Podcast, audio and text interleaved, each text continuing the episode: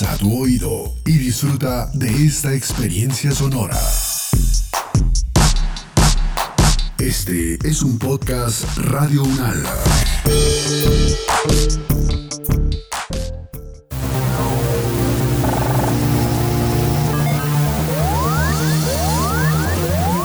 Siete días en el mundo. Bienvenidos al análisis UNAL 7 días en el mundo, una selección de las noticias que nos deja la semana del 27 de junio al 3 de julio del año 2021. Iniciamos. Los conflictos, las relaciones entre los países, las elecciones presidenciales, regionales y legislativas, la conformación geopolítica del mundo, en un recorrido por los hechos más importantes de los últimos siete días. Siete días en el mundo. El presidente Duque dice que sobrevivió a un atentado. Según explicó el propio presidente, el ataque que no dejó heridos se produjo cuando se disponían a aterrizar en la ciudad de Cúcuta. El aparato, un helicóptero Black Hawk del ejército colombiano, presentó seis impactos de fusil. El análisis de esta noticia lo hacemos con Néstor Rosanía, abogado, magíster en Seguridad y Defensa Nacional, analista, investigador y corresponsal de conflictos armados, director del Centro de Estudios en Seguridad y Paz. El tema de si fue o no fue un atentado, al igual que el carro bomba, yo creo que está en investigación. Es, es el imaginario que se crea de que hay un, no, como un gran atentado, pero, pero eso también está en investigación porque ya empezaron las dudas a salir al aire. ¿Será que tenemos que ponernos a hilvanar eso muy delicadamente, teniendo en cuenta que cada vez que baja la popularidad y se ha visto recurrentemente en Colombia esa situación mediante la cual si el presidente está en una difícil situación como que siempre aparece un atentado ah, para recuperarlo? Pues Guillermo, hay un concepto internacional que se llama la falsa bandera y, eso siempre hay que tenerla en la baraja de los análisis. Y la falsa bandera es, y, se dio, digamos, en diferentes conflictos internacionales, cuando los gobiernos generan autoatentados para justificar cualquier tema, sea, una acción militar, sea una acción política o cuando tenían temas de popularidad y venían elecciones. Entonces la falsa bandera se convirtió en un instrumento también, digamos, que se ha usado en, en diferentes conflictos en el mundo. Digamos, estamos con el tema también, y es que no ha pasado más de un mes con el del carro bomba, donde empezaron una cantidad de, cosas a aparecer que todavía no están claras. Es que es del mismo fiscal en el tema del carro bomba, cuando lo primero que dice es que encontraron 2.000 metros de cordón detonante, cuando todos los explosivos son inalámbricos ahora, hace muchos años. Entonces, en la falsa bandera siempre hay que tenerla en la baraja de los análisis. Se sabía que el helicóptero presidencial iba escoltado por otras naves. ¿Qué se puede decir del encuentro de unas armas y una mochila con unos cargadores en el sector desde donde se disparó? y se adjudica su origen a Venezuela. Solo faltó decir que habían encontrado la cédula de Maduro. Sí, salen unos fusiles ahí, pues salen las imágenes, ¿no? Unos fusiles tirados en el piso que automáticamente se lo adjudican al ejército venezolano, pero este, eso, digamos, queda en el campo otra vez, yo creo que Guillermo de, de los análisis y que podrían igualarse, digamos, en el concepto de la falsa bandera, si realmente pues arman todo un escenario para justificar algún algún algún hecho, como lo del carro bomba, que también seguimos en la, espera, ya salió por ahí, no sé usted lo ve, diciendo semana muy cercana al gobierno, donde ellos mismos sacan el de que quien dejó el carro bomba sale a los 10 minutos y el carro bomba lo mueven dentro de la unidad militar, sea que ya había algún tipo de complicidad dentro. Eso va saliendo, es que es impresionante cómo van saliendo cada vez más datos. Entonces tener dos fusiles tirados en el piso, hacer unas tomas, pues digamos que no le da mayor certeza para decir que fue enviado desde Venezuela o quién está detrás. Ahora, hay más de 17 grupos que están controlando la frontera, que es lo que demuestra ahí la debilidad institucional. Y, yo pensaba esto, si eso, o sea, pensémoslo desde ese punto de vista, que no hay falsa bandera y que son reales los atentados. Si tienen la capacidad militar y operativa de poner un carro en una unidad militar custodiada porque hay personal americano, atentar contra un presidente de la República y no lo pueden controlar, ¿qué garantía en términos de seguridad le puede dar hoy el Estado los miles de campesinos que viven en la frontera? Si ni siquiera le pueden dar seguridad al presidente de la República. Eso lo que demuestra es que las fuerzas militares y la policía tienen capacidad militar realmente en la frontera. ¿Usted cree que nos vayan a dar realmente una información detallada de lo que fue dentro de tantas contradicciones que hay dentro de lo que fue el atentado al presidente o eso se va a quedar así como algo momentáneo? Yo creo que queda ahí, Guillermo, y eso ha sido una constante, como que hay ejemplo, que en el tema de los de las marchas y, los paros, que hay una infiltración y que es el ELN, bueno, y la, y la, y la prueba, como, bueno, ¿y dónde están? ¿Y porque cómo dicen eso? No, nunca sale nada, no, que son las disidencias los que están detrás de esto, y una sola prueba. Entonces, curiosamente, tanto que critican la dictadura de Maduro y son exactamente igual, Maduro también sale de para y dice una cantidad de cosas, pero nunca uno les ve una prueba, y eso es un estilo muy, muy suramericano ahora de todos estos gobiernos de salir a culpar y nunca hay una prueba frente al tema. Entonces yo creo que en este caso pues también va a quedar en ese en esa lógica y queda casi como un Iván Duque víctima del terrorismo y volvemos a utilizar el término terrorismo, ¿no? que ya lo ha utilizado Molano, y eso vuelve y les da fuerza. Es que ellos donde cada vez que se meten en ese concepto de la seguridad, del terrorismo, y etcétera, es lo que el discurso que lo sostiene. Néstor Rosanía, muchas gracias por eh, colaborarnos hoy aquí en el análisis UNAL, director del Centro de Estudios en Seguridad y Paz. Siete días en el Altos cargos del gobierno palestino llaman a la calma en medio de protestas contra Mahmoud Abbas, presidente del país. Cientos de palestinos se concentran en torno a la Mucata, el complejo de edificios gubernamentales de Ramallah, con carteles y la imagen del disidente fallecido Nizar Banat, quien murió luego de ser violentamente detenido por los cuerpos de seguridad. Un gran despliegue de fuerzas antidisturbios impidió que se aproximaran a la sede de la presidencia palestina. Analizamos este tema con Jorge Araneda Tapia, magíster en Historia de la Universidad de Chile, candidato a doctor en Relaciones Internacionales del Medio Oriente y profesor de la Universidad Diego Portales en Chile. En primer lugar, la situación es bastante compleja en todos los territorios de Cisjordania particularmente, pero también es compleja en términos de eh, las consecuencias políticas que está llevando a cabo la movilización de los aparatos de seguridad interno que están a cargo del presidente Mahmoud Abbas. Por varias razones en particular. En primer lugar, porque eh, lo que está demostrando eh, el actuar de la Autoridad Nacional Palestina es que ha perdido de alguna forma el control de la situación y que a la vez se está presentando de una forma cada vez más evidente que eh, no ha tenido el poder de renovar su poder político y su representatividad política en los territorios ocupados en Palestina. Por lo tanto, es una situación bastante compleja. Eh, de hecho, como ustedes muy bien mencionaban, el secretario general de la ONU, eh, el señor Guterres, eh, llama eh, e incita a que particularmente se respeten los derechos humanos en términos de protestas pacíficas y que también se permita el actuar de los diferentes periodistas, ya sean palestinos o extranjeros, dentro de los territorios ocupados. La muerte, la lamentable muerte de Nizar Banat presenta, yo creo que eh, un punto crítico en la administración de la Autoridad Nacional Palestina, particularmente porque demuestra de cierta forma el actuar o visibiliza el actuar de lo que ya viene casi eh, un mes atrás de diferentes arrestos o encarcelaciones de diferentes prominentes activistas o eh, políticos que se presentaron, como ustedes bien decían, en las últimas elecciones que fueron aplazadas y que se tienen que presentar el 31 de julio. Profesor Jorge, la autoridad palestina y sus procedimientos son muy cuestionados por parte de la misma comunidad palestina, la forma como viven, cómo recogen los dineros que llegan del exterior, cómo hacen ese manejo. Y eso es algo que no trasciende porque siempre lo que se destaca es el enfrentamiento contra Israel y entonces como que esas partes interiores no se llegan a manifestar, pero sí es reconocida la forma como viven todos los miembros de la autoridad palestina y eso genera mucha incomodidad. Lo que, lo que hay que comprender y que todos los eh, escuchas eh, comprendan es que el nacimiento de la Autoridad Nacional Palestina fue parte del proceso de Oslo. Estamos hablando aproximadamente de la década de los 90, cuando eh, eh, Al-Fatah, eh, dirigido por ya sea Arafat en ese momento, se sienta a conversar y trata de poner una hoja de ruta para la creación de dos estados paralelos. Se reconoce al Estado de Israel y, lógicamente,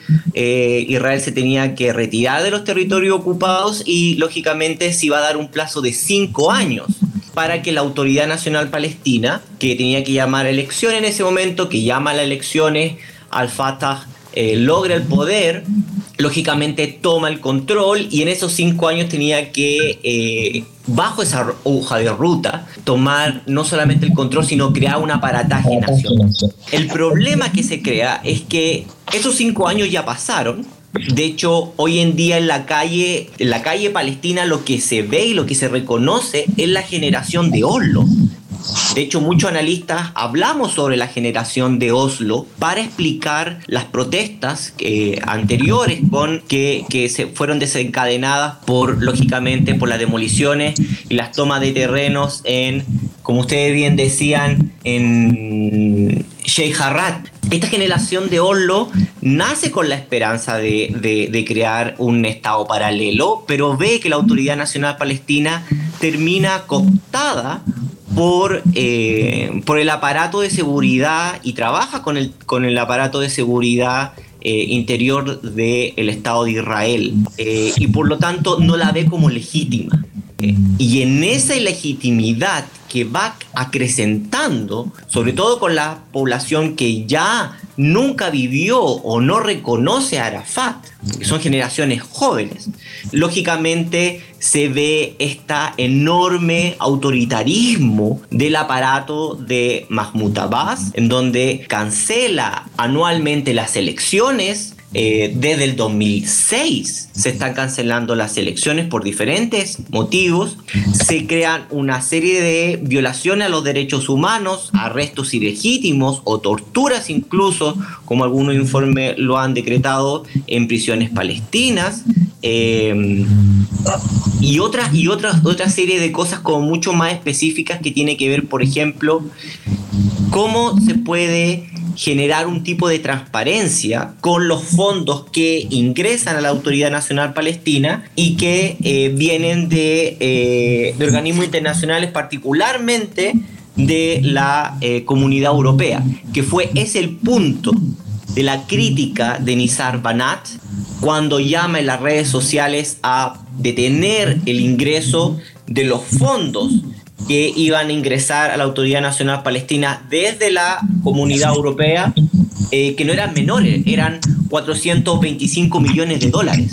Doctor Jorge Araneda Tapia, doctor en Relaciones Internacionales del Medio Oriente, muchas gracias por estar en las emisoras de la Universidad Nacional de Colombia. Un placer, muchísimas gracias. Saber para interpretar. El canciller israelí llegó de visita a Emiratos Árabes Unidos. Yair Lapid, el ministro de Relaciones Exteriores de Israel, aterrizó el martes en Emiratos Árabes Unidos para iniciar una visita considerada como histórica, desde que ambos países restablecieron relaciones diplomáticas en agosto de 2020. Nos contactamos con Kevin Ari Levin, sociólogo y secretario del Departamento de Medio Oriente de la Universidad Nacional de La Plata en la Argentina. Profesor Kevin, ¿cómo ha mirado usted y qué análisis quiere hacer sobre esa llegada del ministro israelí de Exteriores que inaugura además eh, la primera embajada de su país en un estado del Golfo, en Abu Dhabi? Bueno, en muchos sentidos eh, es una visita importante, eh, implica en primer lugar una señal de voluntad de continuidad. Israel acaba de cambiar de gobierno, si bien este nuevo gobierno ha sido crítico en muchos aspectos de la política de Benjamin Netanyahu durante los últimos 12 años en Israel, los acuerdos de Abraham, los acuerdos de normalización con países de la región, con cuatro países, fue, eh, fue uno de los elementos que ellos destacaron para, para continuar y profundizar. Y en ese sentido esta visita apunta justamente a, eso, a profundizar los lazos con estos países dentro de la región. Emiratos Árabes es, al igual que Israel, una potencia económica regional con varios intereses conjuntos y entonces mandar a Yair Lapid, una de las figuras centrales de la coalición en el nuevo gobierno y hoy el ministro de Relaciones Exteriores para eh, la apertura de la embajada, es un gesto en este sentido, de lazos que continuarán profundizándose y que también se buscarán ampliar con, con otros países. Eh, profesor Kevin, muy buenos días. Eh, quería preguntar su, su percepción de esto en relación con el tema palestino. Pareciera que el tema palestino a la hora de la verdad no resulta de tanto peso frente a este tipo de acuerdos entre Israel y otros países árabes para normalizar un poco las, las relaciones, porque en algún momento de la historia pareciera que el tema palestino mediaba cualquier posibilidad de acuerdo entre un país árabe y, e Israel, pero ahora parece que ya no pesa tanto. Absolutamente. Los palestinos fueron movidos, en cierto sentido, en los márgenes de las políticas estatales. Eh, eso me parece que es una diferencia que es importante. Cuando ocurrió lo, que vimos hace no tantas semanas en la franja de Gaza, con los muertos y la destrucción que hubo, lo que vimos fue una respuesta importante de la sociedad civil, muy débil a lo largo del mundo árabe, de los medios de comunicación, pero eh, lo que estamos viendo ahora es que eh, luego de haber atravesado esa prueba, los acuerdos de normalización con estos estados, que dicho sea de paso, no son estados democráticos, no se terminaron. En todo caso, fueron de baja intensidad durante algunos días, pero que ahora que se restaura cierta forma de tranquilidad, vuelven a la carga. Eh, eso implica, sí, una pérdida de cierto consenso que hubo durante décadas. Eh, en 1967 la Liga Árabe formuló sus famosos tres nos. Hasta que no haya una solución para Palestino no va a haber reconocimiento de Israel, no va a haber paz con Israel, no va a negociaciones con Israel. Y eso fue cancelándose a lo largo de los años y en los, la última década en particular, en esta nueva región generada por la primavera árabe, con su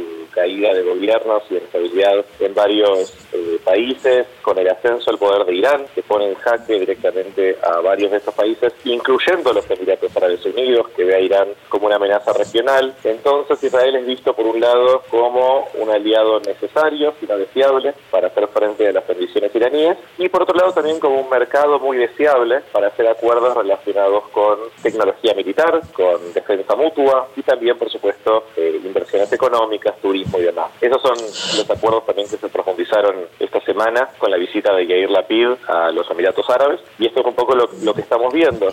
Eh, había cierta especulación con respecto a lo que pasó, el, ataque eh, o, el enfrentamiento entre Hamas en la franja de Gaza e Israel, de si esto iba a detener el interés económico eh, emiratí en Israel. Lo que se ve es que algunas negociaciones fueron congeladas por un tiempo, pero las negociaciones estatales, y Emiratos Árabes está muy movido por empresas estatales, que representan también los intereses de la Casa Real, de las casas reales, eh, no eh, se detuvieron de ninguna forma.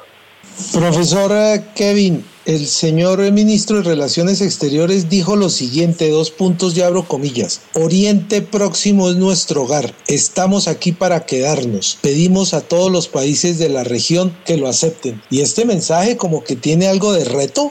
Sí, eh, una expresión eh, que se ha escuchado a lo largo de la historia de Israel, incluso de parte de algunos deportistas eh, ganando competencias deportivas. Creo que tiene que ver con esta cuestión de, bueno, Israel no va a ir a ningún lado, así que está en el mejor interés, el mejor interés de los países de la región aceptar esa realidad y desarrollar un vínculo productivo con Israel, de alguna forma beneficiándose de, las ventajas económicas que ese vínculo puede traer. Israel, además de un ejército muy poderoso, tiene ciertas particularidades económicas que otros países de la región carecen. Eh, una, industria de, empresas eh, relacionadas con la innovación tecnológica, incluyendo en términos de agricultura, por ejemplo, que han hecho que Israel, eh, con un terreno muy desfavorable y un clima desfavorable, pueda desarrollar un una industria agrícola productiva y eso, por ejemplo, está en la mira de Arabia Saudita, un país que sobre el cual se ha especulado que podría desarrollar vínculos con Israel, pero todavía no ha tomado ese paso, se cree por la eh, objeción del actual rey, que tampoco puede llegar a tener muchos años más en el poder porque es una persona muy mayor con problemas de salud. También están mirando hacia Oman, país que ha tenido reuniones con Israel y que tiene algún tipo de vínculo extraoficial, pero todavía no tomó el paso de normalizar las relaciones y con otros países más. Y en ese sentido me parece el discurso de, de la PID, que hoy eh, todavía está en esta luna de miel, en este nuevo gobierno improbable, eh, también tiene que mostrar hacia su propio público que no tiene nada que envidiarle a Netanyahu en términos de, capacidades diplomáticas. Netanyahu hacía estas visitas él solo, había eh, movido totalmente al Ministerio de Relaciones Exteriores porque usaba estos acuerdos de normalización en parte como, como estrategia de campaña. Entonces, Yair Lapid está haciendo sus primeros pasos, ha hizo una campaña de relaciones públicas al respecto y fotos que lo muestran triunfalmente caminando por los Emiratos Árabes para mostrar que Israel está en buenas manos y que el frente diplomático está aún mejor atendido que antes. Kevin Ari Levin, sociólogo y secretario del Departamento de Medio Oriente de la Universidad Nacional de La Plata en la Argentina. Muchas gracias, profesor eh, Kevin. Muchas gracias. Siete días en el mundo.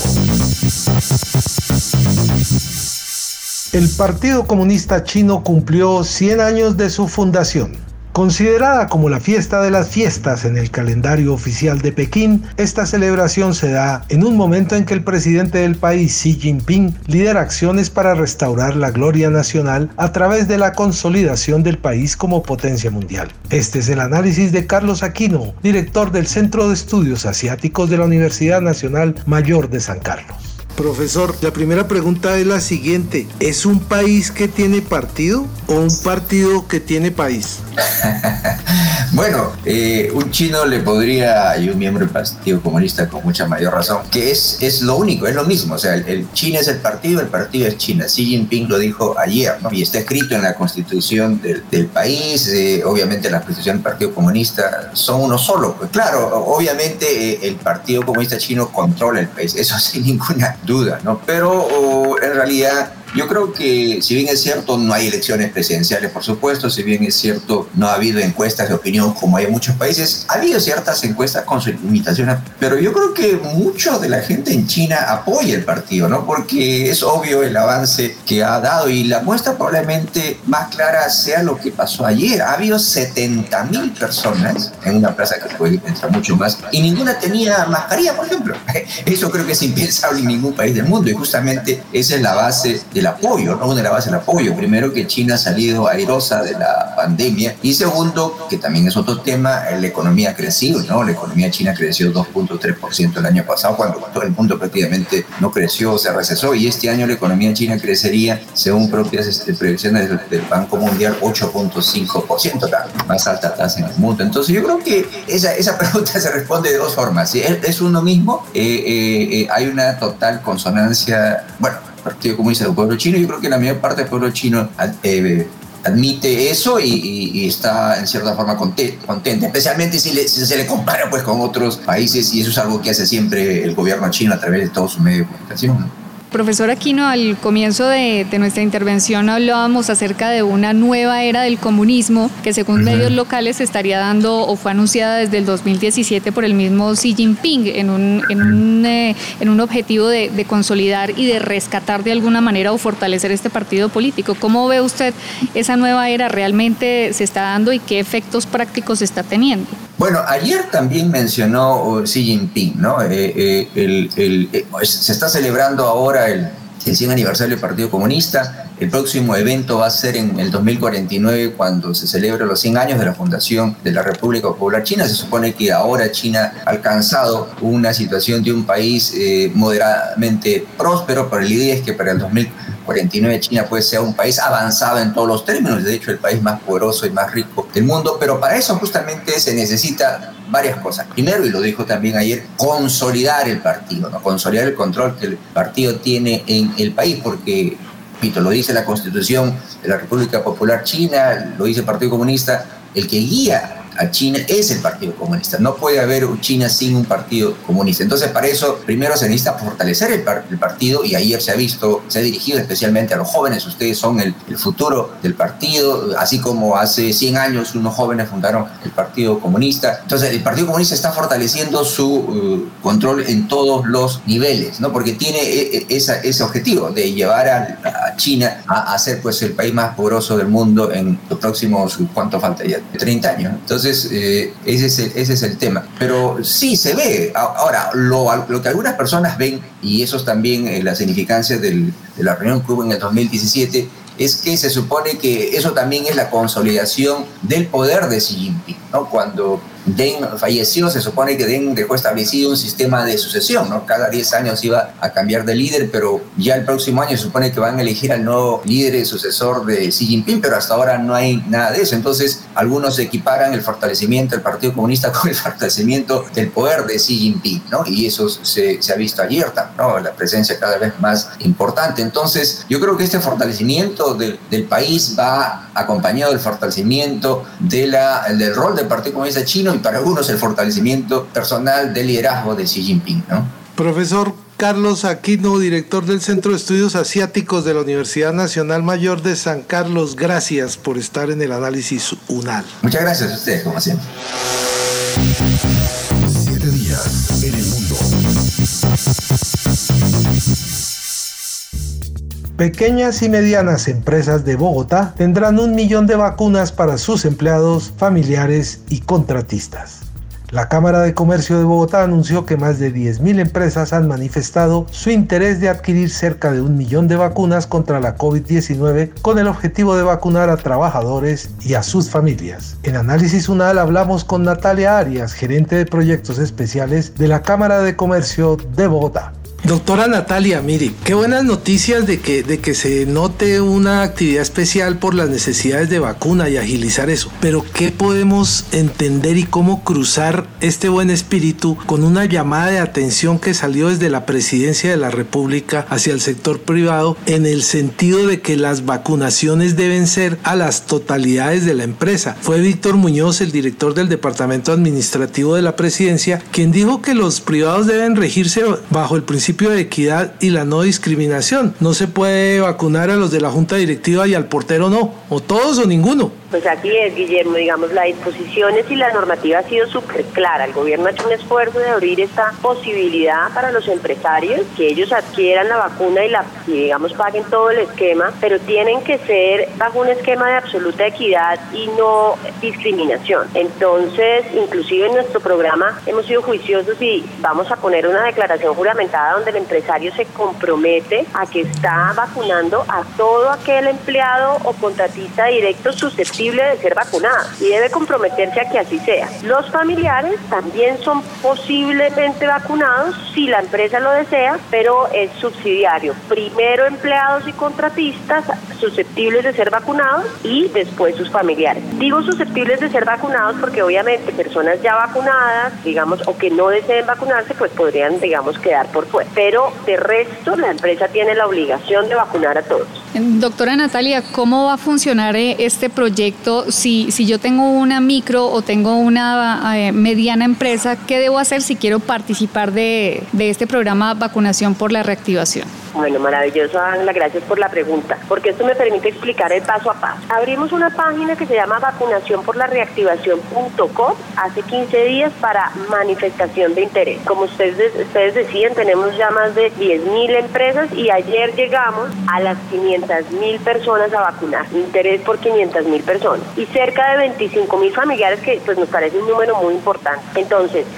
el empresario entra a vacunación por la reactivación.com y se inscribe. Se inscribe, vamos a tener abierto hasta el, hasta el próximo lunes 5 posibilidad de manifestar interés. No quiere decir que si no manifiestan interés no puedan después adquirir vacuna, pero lo ideal es primero manifiesten interés y digan cuántas son las personas a vacunar, un número estimado. El próximo martes abrimos recaudo, cambia la plataforma y le llegará un correo a las personas inscritas con la posibilidad entonces de adquirir las vacunas, adquirir las vacunas y todo el esquema. Entonces, deben ingresar, el representante legal se autenticará, posteriormente se le asignará un usuario contraseña, debe firmar unos documentos, digamos, de aceptación del modelo, declaración juramentada, como lo mencionaba, que nos parece importante que se comprometen a que están cumpliendo con lo que se estableció, quién van a vacunar, subir su base de datos y proceder a pagar.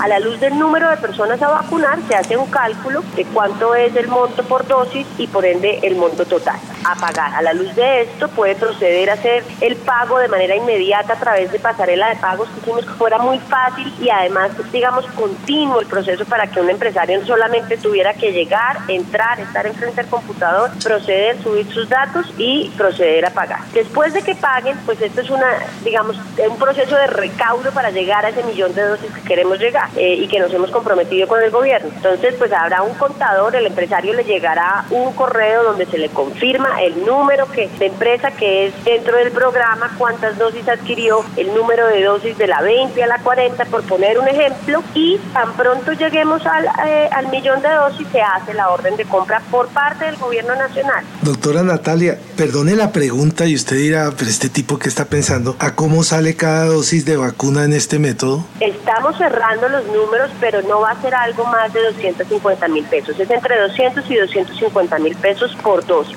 ¿No es como muy caro?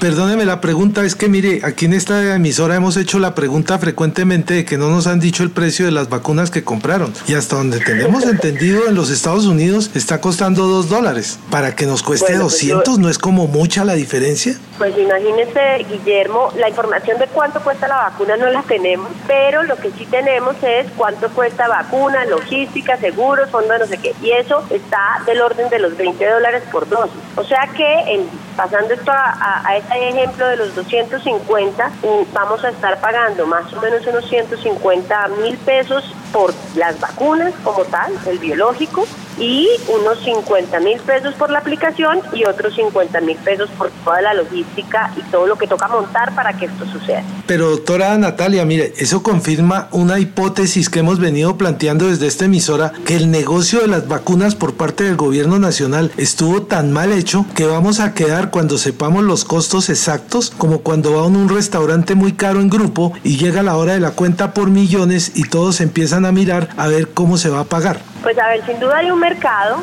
es oferta y demanda, pero le voy a ser sincera, Guillermo, nosotros estuvimos averiguando eh, también en el mercado, digamos, con distribuidores autorizados y demás. A mí no me ha llegado ninguna cotización de dos dólares por dos, no, no la, no la he, digamos, recibido y, yo creo que si bien es cierto hay unas vacunas que son un poco más baratas, la verdad es que tampoco llegan a esos precios que usted me dice. Entonces, pues este es un mercado eh, de oferta y demanda, yo creo que el gobierno hizo su mejor esfuerzo y y pues vamos avanzando en ese proceso de Plan Nacional de Vacunación y nosotros los privados, digamos, nos estamos uniendo a acelerar ese proceso aún más, que yo creo que es lo más importante. Sin vacunación, la reactivación, digamos, no despega del todo. Que esté muy bien y muchas gracias por la información, doctora Natalia. Muy amable, muchas gracias a ustedes.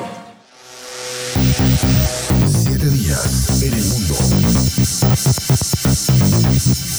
Hasta aquí el recuento de algunas de las noticias que nos dejó esta semana. Los dejamos con la voz de Víctor de Currea Lugo, médico y analista social, quien además ha sido profesor de la Universidad Nacional de Colombia. El tema, protestas sociales, el papel de la solidaridad y la empatía. Nos escuchamos el próximo viernes con el análisis de los acontecimientos más importantes que ocurren cada semana.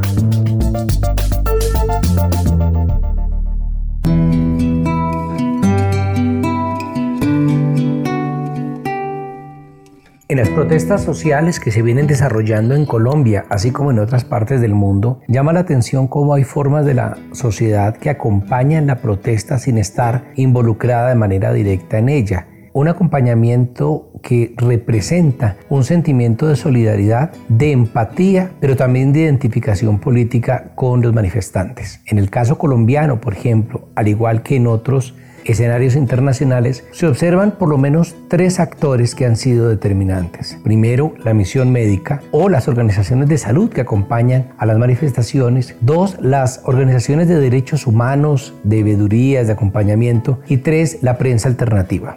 En el caso del sector salud, sabemos y hemos visto en conflictos como Siria, como Afganistán o como Palestina, donde unidades sanitarias se han dedicado a atender a las víctimas del conflicto armado y no por su neutralidad ni por su labor humanitaria han dejado de ser objeto por parte de los atacantes. En el caso colombiano, por ejemplo, en el marco de las pandemias, hemos visto una cantidad de hechos que muestran cómo pareciera que fuera una decisión tomada por parte de la fuerza pública atacar a los grupos de salud.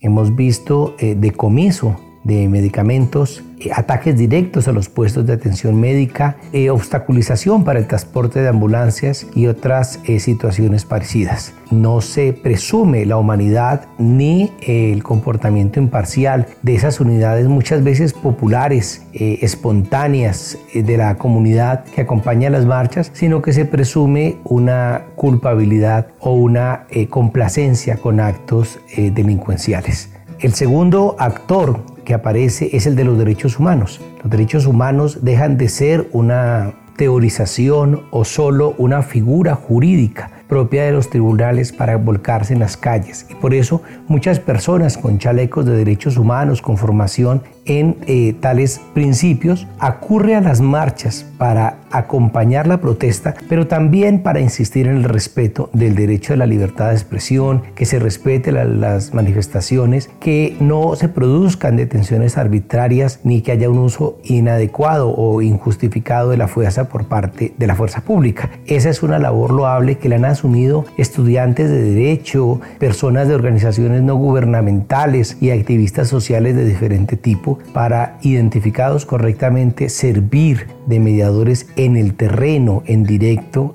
en casos de violencia. Y un tercer actor que vale la pena resaltar y que hemos observado a lo largo del mundo es la prensa alternativa. En el caso colombiano, donde hay la disponibilidad de teléfonos inteligentes, la grabación de abusos, eh, la grabación de personas que han sido víctimas de detención ha permitido o ha garantizado su salvaguarda. Es bien importante cómo los medios alternativos, pero también la sociedad convertida en prensa alternativa ha permitido crear una contracorriente informativa frente a los grandes medios. Así pues las cosas en la solución de conflictos, en el análisis de conflictos, en su información y en la defensa de las víctimas aparecen estos tres sectores, el sector salud en la figura de la misión médica, eh, los activistas de derechos humanos y la prensa alternativa. No son pocos sus esfuerzos, pero vale la pena resaltar el papel tan importante que juegan a la luz de un Estado social de derecho.